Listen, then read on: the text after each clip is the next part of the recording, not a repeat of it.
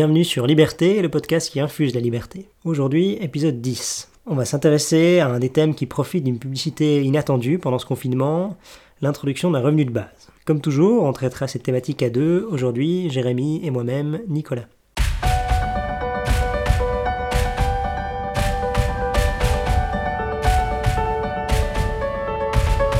Le revenu universel a fait l'objet de nombreuses discussions à l'occasion d'une votation sur le sujet en Suisse en 2016, ou encore lors des présidentielles françaises en 2017. Toutefois, pour l'instant, il a rencontré une certaine hostilité, notamment à cause de son financement, pas toujours bien compris. En raison des pertes d'activité et de revenus d'une large partie de la population en raison du coronavirus, il refait surface et certains gouvernements semblent vouloir l'appliquer, ou du moins en discuter. Se pose donc la question de la position des libéraux sur le sujet, et quels sont les arguments pour ou contre?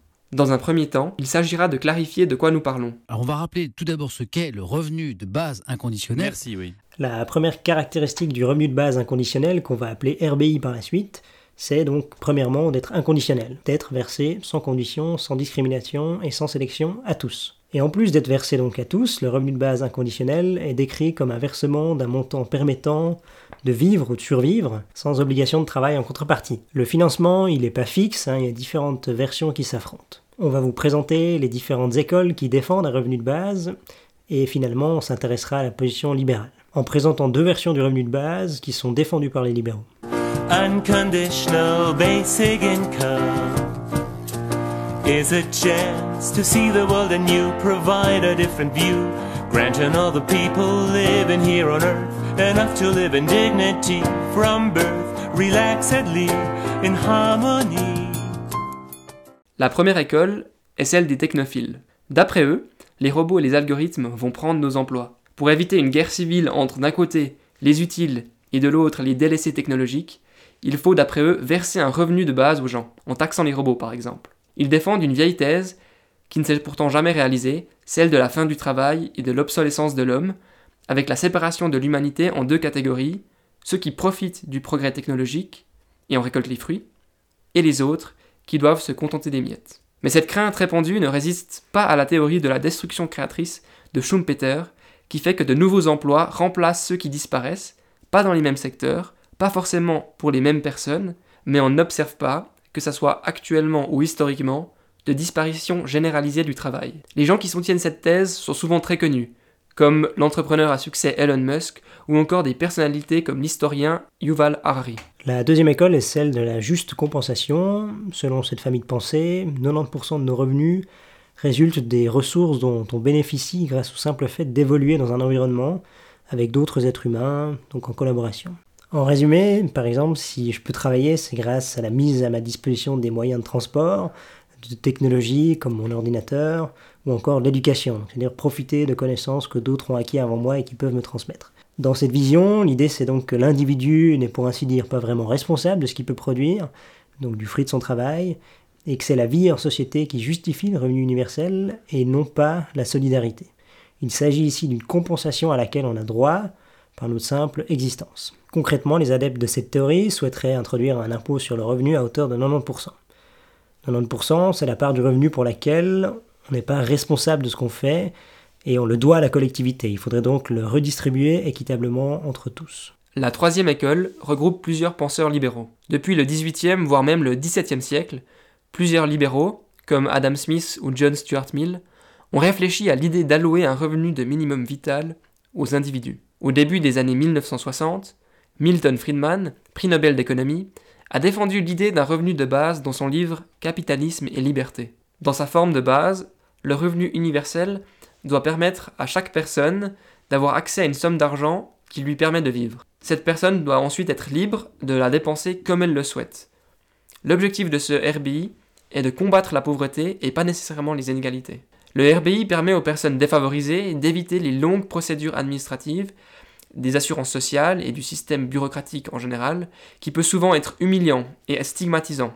La personne se sent qualifiée de pauvre, comme par exemple dans le film Moi Daniel Blake, qui raconte l'histoire d'un homme sans emploi et qui est confronté à la jungle que représente le système administratif des assurances sociales. Souvent, les personnes qui auraient droit à une prestation sociale n'y recourent même pas du fait que la violence du système les atteint dans leur dignité où la complexité de ce même système les décourage. Certains libéraux voient dans le RBI la possibilité de donner de la responsabilité à l'individu et d'assumer l'idée que l'individu est le mieux placé pour gérer son argent, peu importe son revenu ou alors son éducation. Le revenu de base donne plus de pouvoir aux individus pour qu'ils puissent faire ce qu'ils veulent. Il permet d'accroître le pouvoir de négociation pour ceux et celles qui sont plus faibles, par exemple, face à leur employeur, à leur conjoint ou à la bureaucratie. L'État doit permettre aux individus de s'émanciper et d'avoir accès à une activité rémunérée qui ait du sens. De ce point de vue, la liberté n'est pas seulement envisagée comme la possibilité de faire tout ce qui ne nuit pas à autrui, mais également comme la possibilité de pouvoir choisir sa vie. Le revenu de base doit donc permettre plus de liberté dans les choix. Il n'y a pourtant plus d'emploi pour tout le monde. Faudrait un revenu pour rester dans la ronde. Mais les braves, j'en aime pas con, ne travaillent plus comme des cons. Les pas con, soient libres de bosser ou non. Chez les libéraux favorables au revenu universel, on peut distinguer deux grandes familles. La première, c'est celle de Milton Friedman. Euh, selon lui, le meilleur remède contre la pauvreté, c'est la charité privée. Mais en réalité, il accepte quand même l'idée que le gouvernement puisse assurer un minimum de niveau de vie à chaque individu. Il défend donc l'idée d'un revenu de base sous forme d'un impôt négatif. Ce terme barbare, impôt négatif, on ne sait pas trop ce que ça veut dire.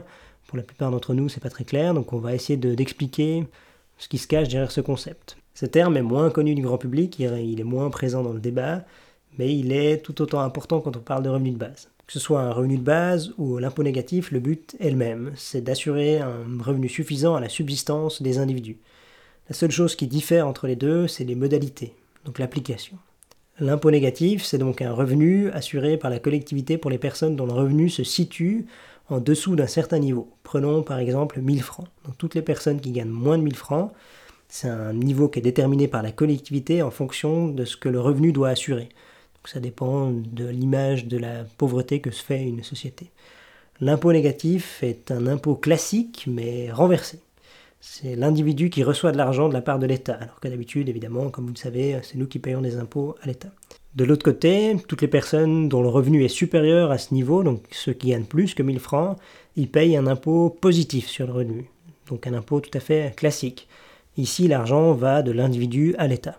Et dernier point, si on n'a aucun revenu, l'impôt négatif nous est versé en totalité. Donc si ici, il a une hauteur de 1000 francs, si on n'a aucun revenu, on touche 1000 francs. Le philosophe français Gaspard Koenig présente l'impôt négatif comme étant la différence entre le revenu de base versé par l'État et l'impôt qu'on doit à cet État. L'impôt négatif qu'on touche est maximal lorsqu'on ne dispose d'aucun revenu. Ici, il s'agit de soulager la pauvreté par une aide inconditionnelle. Dans l'autre sens, si les impôts qu'on doit payer sont supérieurs à la somme de l'impôt négatif, donc euh, ici on a nommé l'exemple de 1000 francs auparavant, on perçoit et on gagne quand même cet impôt négatif seulement de, façon indirecte, car on peut le déduire du montant des impôts qu'on doit payer. Par exemple, si on doit payer 10 000 francs d'impôts, on peut enlever de cette somme les 1000 francs qui correspondent à l'impôt négatif. Sous cette forme, le financement se fait par l'imposition des revenus, donc un pourcentage sur le revenu, par exemple 10%, qui est le même pour tous. Cette version du revenu de base incite au travail, car chaque franc gagné au travail, en travaillant, vaut mieux que toucher simplement le revenu de base. On évite les effets de seuil du système d'aide actuel qui fait que parfois il vaut mieux rester à charge de l'État plutôt que d'aller travailler. Pour ceux qui s'intéresseraient à l'application concrète de cette idée présentée par Friedman, le think tank Génération Libre a développé un modèle inspiré de celui de Friedman où il tente d'appliquer cette idée d'un revenu de base sous forme d'impôt négatif au système français. Deuxième approche est celle de Philippe Van Paris. Il défend l'idée d'un revenu de base inconditionnel car il souhaite assurer à chaque individu une autonomie suffisante, afin que chacun puisse vivre selon sa propre conception de la vie bonne. La principale différence avec les autres formules, notamment celle qu'on a présentée avant, c'est que l'allocation elle instaure une neutralité de principe dans l'arbitrage entre les revenus et le loisir. Elle fait pas de différence, elle dit pas que les loisirs c'est mieux que le revenu d'aller travailler. Donc contrairement à ce que propose Milton Friedman, qui propose un système dans lequel le travail paye toujours et est donc implicitement toujours encouragé. Van Paris, lui, il veut pas du tout encourager le travail. Car selon lui, le choix entre le travail et l'oisiveté est personnel et ne regarde donc que l'individu. et qu'il est détaché de tout jugement de valeur. Van Paris souhaite que son allocation universelle soit fixée au niveau soutenable le plus élevé possible. Un point central de sa réflexion, c'est de permettre les libertés dites réelles, donc ce qui permet de choisir sa vie, de faire des choix avec euh, une plus grande liberté de négocier, et ça va donc au-delà de la liberté qui consiste à ne pas nuire à autrui. Ici, le revenu de base doit permettre plus de liberté dans les choix et une émancipation plus grande de l'individu. D'un autre côté, certains libéraux s'opposent à ces deux approches. Ils affirment que cette solution d'un revenu de base, peu importe les modalités, rien d'une solution libérale, étant donné que son instauration signifierait qu'on considère que chaque individu a un droit sur les membres de la communauté, que par sa seule existence, il a un droit à des revenus et que les autres doivent financer ceux-ci. Dans une société libérale, avec des individus libres et responsables, il est difficile de défendre un droit sur le fruit du travail d'autrui, qui n'est au final rien d'autre que sa propriété légitime. D'après ces libéraux, cet aspect justifie à lui seul de rejeter en bloc cette idée, car elle nie le droit des individus, et notamment leur propriété. Les libéraux défendent un cadre institutionnel qui permet à chaque individu de créer des richesses et pas de les redistribuer par la loi. D'autres voient ce revenu comme un encouragement à la paresse qui permettra à une partie de la population de vivre aux dépens des actifs, soit une simple extension de l'état social actuel. La charge sur la population active ne ferait que se renforcer, ce qui pourrait entraîner de plus en plus de passages d'actifs à passifs, et donc au final faire péricliter le système de lui-même. Car faute d'actifs pour le financer, il n'y aura plus de possibilité finalement de verser ses revenus. Si on imagine l'application de cette mesure sur un territoire donné, par exemple dans un pays, cette manne financière pourrait également, toujours selon ces libéraux, attirer des résidents externes qui seraient intéressés par toucher cette manne financière. Dans ce cas, certains libéraux craignent un effet d'aubaine. On revient ici sur le sujet qu'on a abordé dans le dernier podcast, sur la gestion libérale de l'immigration. On se posait la question comment c'était possible de gérer une euh, contradiction entre des prestations sociales généreuses ainsi que des frontières ouvertes. Et finalement, dernier argument qu'on entend contre le RBI, c'est qu'il ouvre euh, la porte à une dangereuse dérive collectiviste, car une fois que votre revenu dépend de la volonté d'une majorité et non de celle du marché, il est sujet à des augmentations, à des baisses euh, via un vote euh, majoritaire ou via une décision du gouvernement. Ce droit sur les revenus d'autrui permet à l'État ou à une majorité du peuple de prendre à charge chaque individu du berceau jusqu'à la tombe et crée donc une dépendance illimitée à l'administration. Par exemple, on peut se poser la question quelle est la limite à fixer à ce revenu, comment le justifier, qui en décide, qui peut l'augmenter, comment est-ce qu'on gère la tension entre le financement et le fait de le recevoir. On ouvre ici la porte à, à des dérives électoralistes qui pourraient entraîner ce mécanisme à ressembler à ce qu'on a par exemple dans le système de prévalence vieillesse qui fait que les pensions sont données ou assurées à une population sans que le financement soit de son côté euh, sous toit. Donc on pourrait, avec cette dérive, assister à la même chose pour le revenu de base inconditionnel. Voilà, c'est fini. On attend ressasser les mêmes théories. Pour résumer, on a vu que différents mouvements s'intéressent au revenu de base inconditionnel. Premièrement, les technophiles, qui, pour faire face à un monde qu'ils imaginent robotisé et à cause de cela sans travail, veulent introduire ce RBI afin de soutenir les personnes laissées sur le bas-côté du progrès technologique. Ça n'est évidemment pas la position des libéraux qui pensent que les entrepreneurs doivent pouvoir remettre en cause des structures existantes, ce qui va détruire et créer des emplois en même temps et des richesses. Le monde n'est pas fixe et il évolue. Deuxièmement, on a vu que pour certains, par notre seule existence et notre vie en communauté, on devrait partager la quasi-totalité de nos revenus, étant donné qu'on n'est au final pas vraiment responsable pour l'argent qu'on a réussi à générer. Cette vision collectiviste, qui nie le droit à la propriété privée et le droit de posséder, d'avoir accès aux fruits de son propre travail, ne convainc pas non plus. Et finalement, on s'est intéressé à la position des libéraux. On a vu qu'historiquement, plusieurs se sont déjà penchés sur la question. Et aujourd'hui, certains le défendent. D'un côté, Milton Friedman et Gaspard Koenig, qui défendent l'idée d'un RBI sous forme d'impôt négatif. Cet impôt négatif doit permettre de compléter les revenus en dessous d'un certain seuil. D'un autre côté, Fan Paris défend lui l'idée d'un revenu de base inconditionnel versé à tout le monde. Il souhaite que son allocation universelle soit fixée au niveau soutenable le plus élevé possible, et il ne fait pas de différence entre des personnes qui choisissent de travailler et les personnes oisives qui sont prêtes à vivre uniquement de ce revenu de base inconditionnel. En face, certains libéraux s'opposent à cette vision du RBI, car pour eux, il implique un droit d'autrui sur notre propriété, sur notre travail, sur le fruit du travail, et contrevient donc à des principes fondamentaux du libéralisme, qui veut que l'individu est propriétaire de ce qu'il produit et qu'il n'y a pas de raison que la collectivité puisse lui prendre un bout de cela sans son consentement.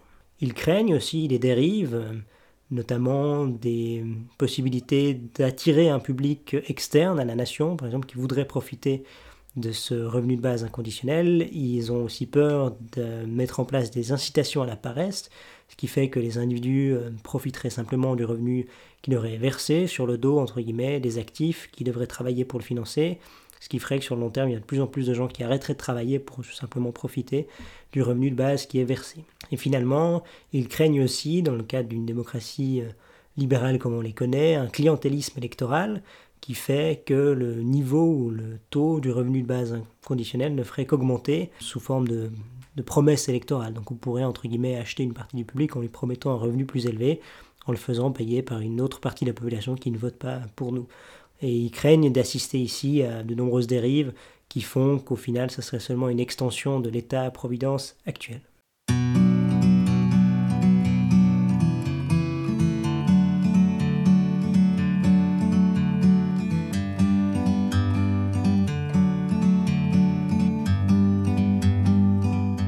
Pour moi, le livre est tellement important que c'est un concept en soi. À la question qu'on pose souvent, quel livre amènerez-vous sur une île déserte? Mais une bibliothèque, pas un livre. Faut-il ne pas aimer les livres pour dire ça, c'est mon livre de chemin? Tu en as qu'un? Mon Dieu, quelle pauvreté. Comme piste de lecture principale, on vous propose ici un, texte qui résume les arguments des libéraux, donc les arguments pour et contre. C'est un texte de Claude Gamel qui s'appelle Le fondement libéraux du revenu de base.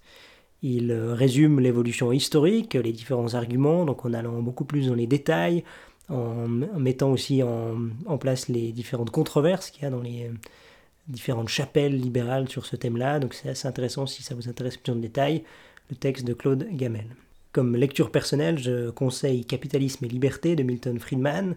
Dans ce livre, le, prix Nobel d'économie fait l'apologie du libéralisme en revenant avec toujours un thème par chapitre de manière assez euh, pédagogique sur les quelques thèmes qui sont importants euh, d'après lui. Il parle donc notamment de cet impôt négatif euh, comme un moyen avant tout de lutter contre euh, ce qu'on a actuellement, donc des États-providence obèses, et surtout, c'est une manière pour lui de réduire efficacement la pauvreté, parce que les libéraux se battent en général pour réduire la pauvreté et non pas pour mettre un terme à l'inégalité, ce genre de choses-là qui sont plutôt des approches collectivistes. Il aborde euh, de nombreuses thématiques dans ce livre, comme dit avant, toujours une fois par chapitre. Euh, il parle du, rôle du gouvernement dans une société libre, il parle du rôle du gouvernement dans l'éducation, c'est le thème qui sera traité dans le prochain podcast. En résumé, c'est un livre pédagogique sur le libéralisme qu'on peut conseiller à chacun, notamment pour ce chapitre sur l'impôt négatif. Pour ma part, je vous recommande la lecture du livre de Gaspard Koenig et de Marc Basquiat, Libère, un revenu de liberté pour tous, dans lequel ils présentent tout d'abord les fondements philosophiques de leur idée d'un revenu de base universel, puis présentent l'application concrète de leur idée au système français. Ils répondent également aux critiques et questions fréquentes sur le sujet.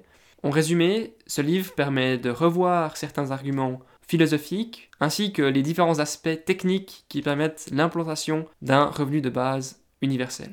Chacun se fera donc ensuite son idée.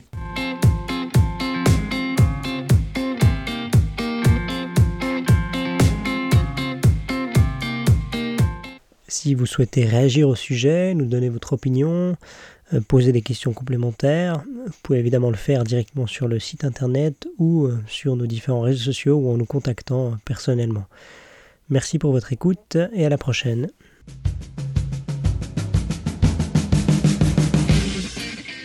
Je vous demande de vous arrêter. Je vous demande de vous arrêter.